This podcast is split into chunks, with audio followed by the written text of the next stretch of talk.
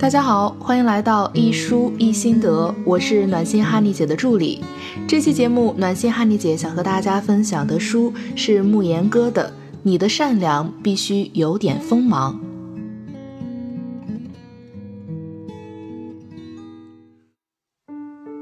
慕言哥作为一个治愈系作家，长期致力于心理研究。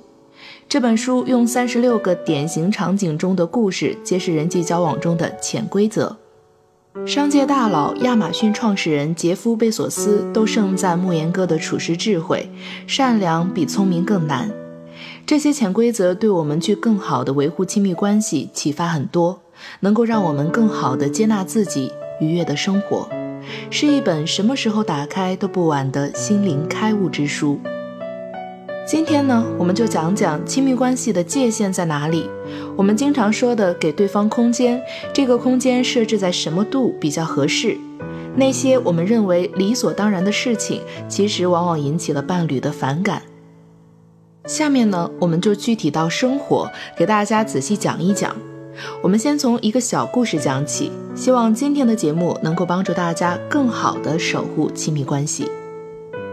舍友丽丽呢，是一个精致漂亮的女孩，天生就像女主角一样自带光环，家境好，长得好，而且也很可爱，很会撒娇。这样的女孩谁会不喜欢呢？可是大家却很少和丽丽来往，这是什么原因呢？丽丽刚搬进来的时候，她的父母就大包小包的拿着行李进门收拾，细小到连卫生纸都帮丽丽买好。相处久了，大家发现丽丽什么都不会做，不会叠被子，不会穿鞋带儿，甚至于买一个饼是要甜味儿的还是要咸味儿的，都要打个电话问问家人。这样的姑娘相处起来，大家心照不宣的，能避则避吧。丽丽的父母给她打造了一个风吹不着、雨淋不着的舒适的温室，所有的事情都包办。最后，丽丽落得空有一副好皮囊，步入社会却要经受人际关系的困境。看到这个小故事，大家是不是觉得很熟悉？身边多多少少有一些这样的妈宝，而这样的妈宝型的青年，在婚恋市场上的竞争力如何，不言而喻。谁不是爸妈的心头宝呢？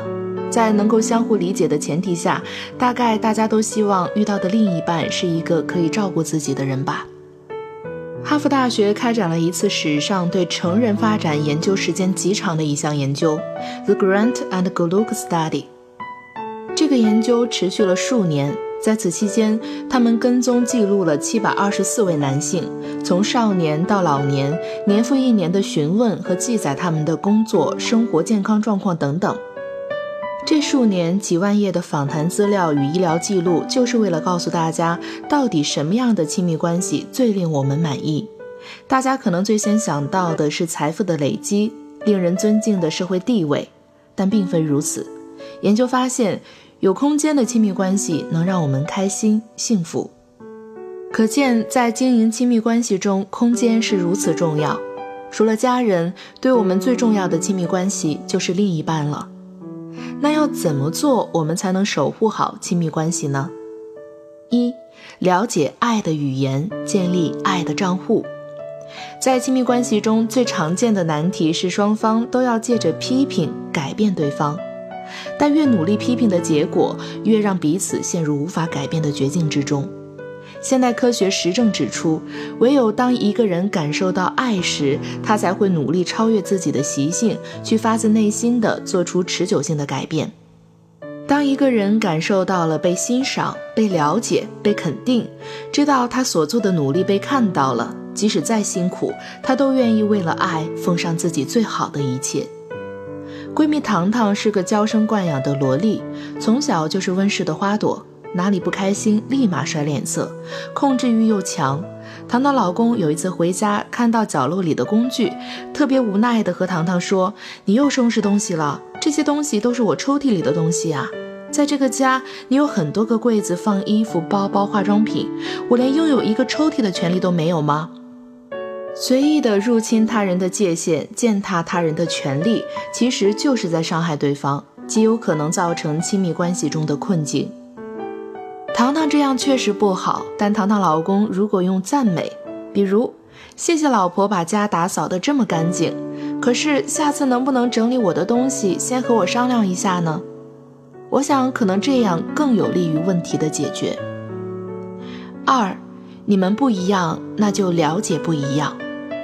生活中我们都难免会情绪化，而恰在这个时候，你和你的爱人发生摩擦冲突，就容易把伴侣敌对化，是敌人就会斗争逃亡。没有处理好差异和冲突的话，婚姻就会流血。要帮助婚姻止血，一定要明白我们在亲密关系中的身份，也要懂冲突和差异是怎么产生的，又如何能化解。冲突很少跟事实有关，大部分是跟一个人的观点、角度、对这个事实的解释以及双方的价值体系有关。那么，用真诚的态度，平和的去应变，让对方 get 到你的想法，充分理解你，那么对方会更容易接受你做的事情。三、消除爱的偏差，给对方他想要的。同事小蒋是一个精明强干的事业型社会女精英，公司里的大事小事，不管是不是责任范围内的事情，都要指手画脚，其他同事背后都颇多埋怨。小蒋觉得委屈不已，明明自己操碎了心，为什么反而落得一身埋怨呢？就是因为小蒋做事不考虑别人的感受，入侵了别人的界限，做的再多也没有赢得一片赞美。我们要多了解对方，正确解读他心中的想法和感受，再去帮助他，那才是双赢。《平凡之路》热播的时候，有一句台词在朋友圈疯转：“喜欢是放肆。”而爱是克制。对于这句话，我深以为然。克制意味着理智、清醒、妥帖安放、细心保存，就是两个人相处，即便我们再亲密，也不要太把对方当做自己人了。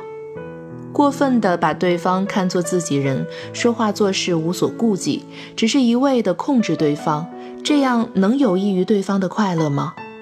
对方不开心，爱另一半的我们会开心吗？每个人都有对权力的需要，也就是需要通过一定程度的掌控来获取安全感。所以有时候不干涉就是最大的体谅与成全。